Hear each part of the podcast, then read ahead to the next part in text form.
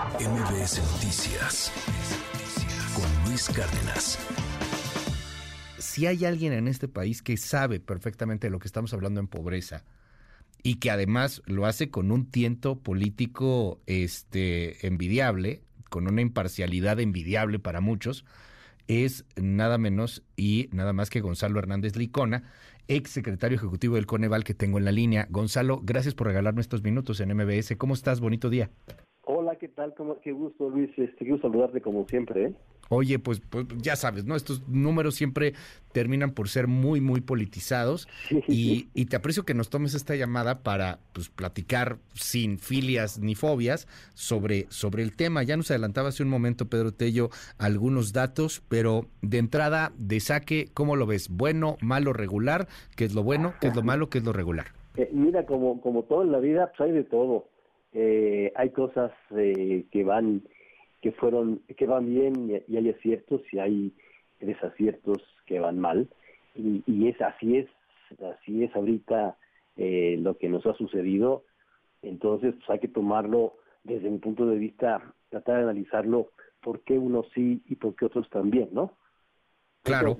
Yo yo yo sí te diría déjame empezar con la buena las buenas noticias o los buenos puntos y es que eh, la pobreza bajó después de haber subido eh, por la pandemia.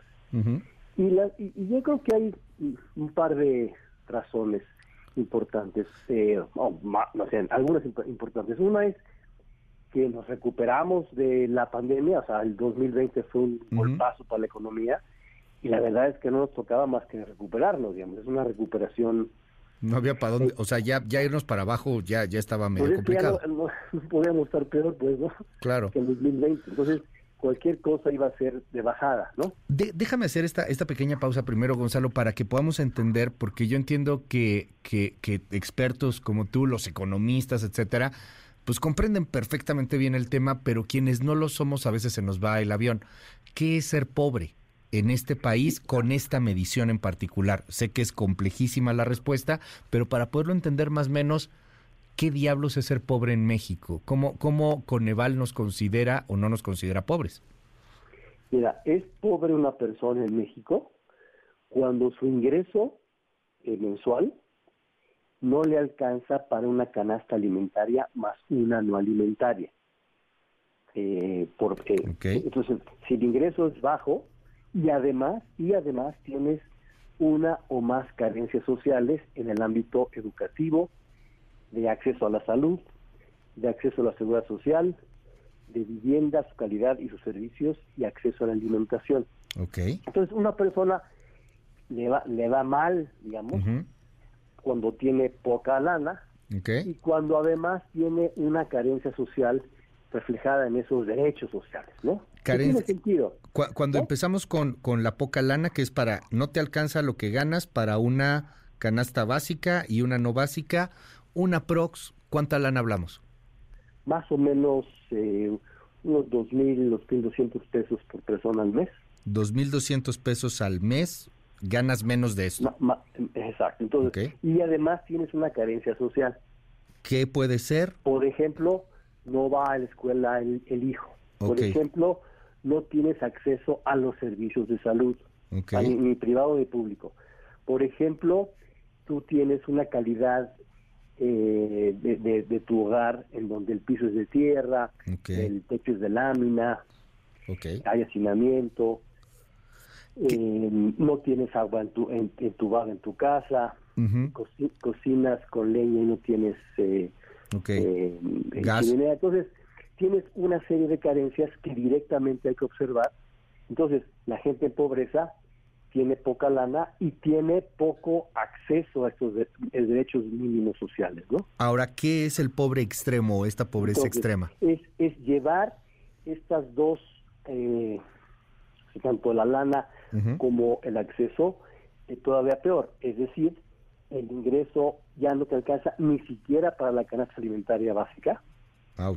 Alrededor de 1.600 pesos por, persona al mes. Y tienes tres o más carencias sociales de las que te, las que te comenté. O sea, es, es un niño que vive en una familia con muy poco ingreso, Claro. que no va a la escuela, que la familia no tiene acceso a servicios de salud, que la vivienda es precaria, por Ya. ejemplo. ¿no? Ok, ahora, da- ya con esto entendido, los datos que tenemos, pues la verdad es que creo que nada sería para presumir, no, no quiero ser pesimista ni nada por el estilo, pero si estamos hablando de que hoy día 46.8 millones de personas estarían ganando menos de estos 2.200 pesos al mes y tendrían al, de menos alguna de estas carencias, pues sí está para llorar, o sea, es un friego de gente, estamos hablando casi la mitad del país, poquito menos de la mitad, pero eh, con todo, qué bueno que hay buenas cosas, pero, pero en general la, la fotografía, pues sí está un poquito, un poquito dantesca, querido Gonzalo, perdón. O sea, todavía 36.3% de la población en pobreza 36.3, aquí estoy viendo. Pues, sí. 36.3 No, pues, de cañón. pobreza, este, que sigue siendo un nivel alto, por supuesto, hemos andado en los 50, 40, 52, eh, hemos venido eh, fluctuando por varios años en una pobreza Claro. alta, esta, esta eh, resultó menor, te digo, y bueno, la, la, la razón principal de que haya mejorado la pobreza en esta ocasión eh, es una mejora en los ingresos de los de las laborales de la gente. Eh, otra vez, uno es un rebote, o sea, en el en el 2020 Sí, nos fue muy mal en 2020 y, y no podía irnos peor. En mayo de 2020, 12.5 millones de, de- de empleos. Es un Ok. chorro. Y lo recuperamos. Ok. ¿no? Dos, yo sí creo que el efecto de aumentar el salario mínimo fue benéfico en Ok. esta ocasión. Yo sí creo que eso fue un acierto eh, que explica en parte. Y tercero, el monto de programas sociales entre 2018 y 2020 se duplicó. Por lo tanto, a la gente le tocó por parte del gobierno más lana y eso pues aumenta el, el ingreso por definición, ¿no? Claro. Estoy viendo aquí estos datos y lo que preocupa mucho, nos lo decía Pedro Tello también hace un momento, es que qué bueno, qué bueno de verdad que en 2018 había 51.9 millones de personas pobres y hoy hay 46.8, que solamente es el 36.3. Este solamente yo lo pondría como muy delicado. A mí me sigue pareciendo un número muy alto que tantas personas Sí. estén en estas condiciones. Sí, sí, Pero tú nos describías pobreza extrema, quien gana menos de, pongamos, 1.600 pesos y además tiene tres o más carencias sociales, desde piso, este, acceso salud, acceso escuela, etcétera. Y ese número, Gonzalo, yo lo veo más arriba, porque en 2018 había 8.7 millones y en 2022 hay 9.1 millones más de pobres extremos. Pues, ¿qué pasó ahí? ¿Por qué hay más pobres extremos, aunque disminuye el número de pobres en general? Eh, Yo creo que hay tres razones al menos. Y por eso estos datos traen buenos puntos y malos puntos. Y hay que, yo creo que hay que ver los dos y hay que aceptar los dos. Y hay que trabajar con los dos. Exacto. Unos para mantenerlos y otros para mejorarlos un chorro. Eh, entonces, tres razones desde mi punto de vista.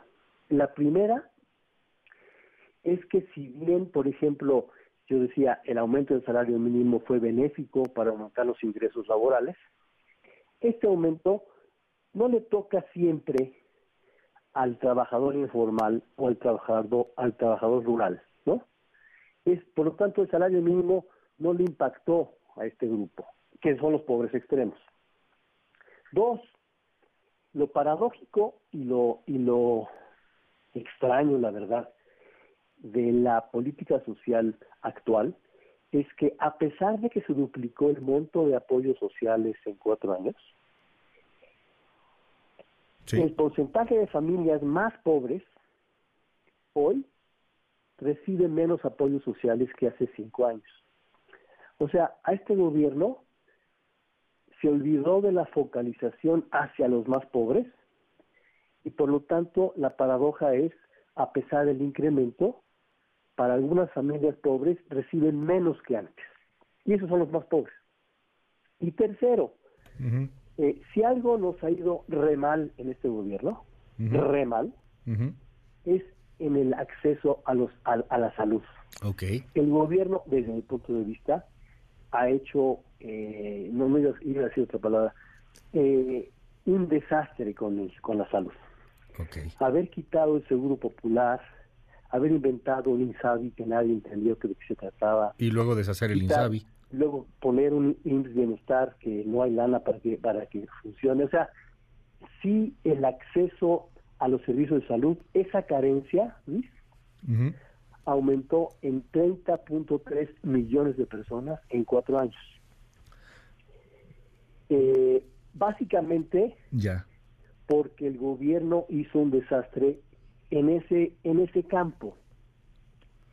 Por lo tanto, a los más pobres, que es los que tienen tendrían el chance de ir a una a un servicio de salud público, es a quienes más les pegó y por lo tanto, claro. esos tres factores explican desde mi punto de vista por qué la pobreza extrema subió mientras la pobreza más amplia bajó. Veía una nota hace algunos días eh, en torno a los gastos catastróficos, a, a, lo que le pasa a una familia que, que de pronto por alguna circunstancia tiene que erogar todo para salvar eh, a alguien en una cuestión de salud. Toco madera, es espantoso, no se le desea a nadie, pero ya sea un cáncer, un asunto de un tumor espantoso, un derrame, no sé, algo que de pronto no estaba previsto, no tenía seguro, o aunque lo tenías, eso no te daba para poder sobrevivir, y bueno, pues subía de manera brutal. Y, me llama la atención porque al menos lo que se publicaba era que las personas con gastos catastróficos en 2018 habían sido 2.7 millones, y ahora en este, eh, bueno, ellos miden hacia el 2020, eh, era de 4.7, o sea, como como que pareciera que van un poco de la mano este tema de la salud con estos gastos catastróficos que terminan por generar personas en, en pobreza o pobreza extrema. ¿Lo entiendo así, Gonzalo? El gasto de salud ha aumentado alrededor del 60% en estos cuatro años. Tómala, qué fuerte. Entonces, eh, por supuesto, la pandemia está en medio. Sí, claro. Pero más allá de la pandemia, es evidente, es evidente, Luis, que, que la gente hoy paga, y son todos los más pobres, ¿eh? pagan más cosas que antes les pagaba con mucha claridad el Seguro Popular. Insisto, sin, que el Seguro Popular fuera perfecto, ¿eh? O sea, el sistema de salud de 2018 que teníamos no era Dinamarca. Claro. hoy menos. hoy tenemos un sistema de salud mucho peor que hace cinco años. ¿Hacia dónde vamos con estos números? O sea, hay cosas buenas en programas sociales, aunque me llama mucho la atención y, y, es difícil de pronto entrarle a la narrativa porque es muy política, pero los datos ahí están los más pobres, los, los más fregados están recibiendo menos recursos de lo que recibían antes. O sea, eh, a lo mejor hay otras personas que sí están recibiendo programas, pero por lo que vemos, parece que los más, más, más, los que están abajo, abajo, abajo, son los que menos apoyos están, están obteniendo. ¿Hacia dónde vamos como, como país en el, en el futuro, en el futuro cercano, dadas estas tendencias que estamos viendo, Gonzalo? ¿Qué habría que cambiar? Hay dos, hay dos respuestas. Déjame darte la, la optimista primero si me lo permites. Por eh, favor. A ver, a ver. Vamos a hacer un ejercicio de wishful thinking o de qué bueno que hubiera sucedido. Imagínate que no hubiera pasado la pandemia, ¿no? Sin pandemia, lo que hubiéramos visto es reducción de pobreza en 2020 y en 2022. Lo cual implicaría que la pobreza vendría bajando desde 2014 hasta 2022. México no, no empezó en 2018. O sea, de 2014 a 2018 hubiera bajado la pobreza y sin pandemia hubiéramos seguido bajando la pobreza como ya vimos. Entonces, la pandemia fue un chipote horroroso. Entonces yo digo, si del 2014 a 2022 la pobreza viene bajando, pues qué bueno si, que si, sigamos así en lo que estemos haciendo, en cosas que estemos haciendo lógicas, y sigamos por ahí. ¿no? Esa es una, la visión optimista, digamos, ¿no? Ok. En donde implican varios, eh, o sea, dos gobiernos diferentes, ¿eh? Ya. Eh, igual que pasó entre 96 y 2006, el periodo de más reducción de pobreza que hemos tenido en 30 años sucedió entre 1996 y 2006. Ok. O sea, este, esa reducción palidece en ese proceso, ¿no? okay. eh, nos hubiera pasado lo mismo sin la pandemia. Ya. Ahora, déjame decirte una cosa más, más, eh, más complicada y menos optimista. Si tú ves la gráfica de pobreza de 30 años, la verdad, cada vez que yo la veo, eh, parecería que estamos fluctuando, subiendo y bajando, tanto en pobreza como en pobreza extrema, alrededor de algunos números, como el 48%, el 18% de pobreza extrema. Ok. Eh, entonces a veces sube y porque los gringos estornudaron en Lehman Brothers, a veces baja Sí, porque hicimos alguna cosa buena o, o los gringos mejoraron. Lo que sí yo veo en esa gráfica de largo plazo son subidas, bajadas, bajadas, a veces subidas. Y yo no veo, a diferencia de otros países, realmente una reducción sostenida de la pobreza. Eh, porque, en lo que, como, como dice Santiago Levy, el modelo del 1990 a 2022, que es el mismo, no va para mucho más, porque lo que no, no hemos mejorado es la productividad en estos 30 años. Y si no mejoramos la productividad del país, no podemos bajar la pobreza de manera sostenida, porque no podemos tener la posibilidad, ni siquiera con el salario mínimo incrementándose, de mejorar el país como quisiéramos. Entonces, si no arreglamos Claro.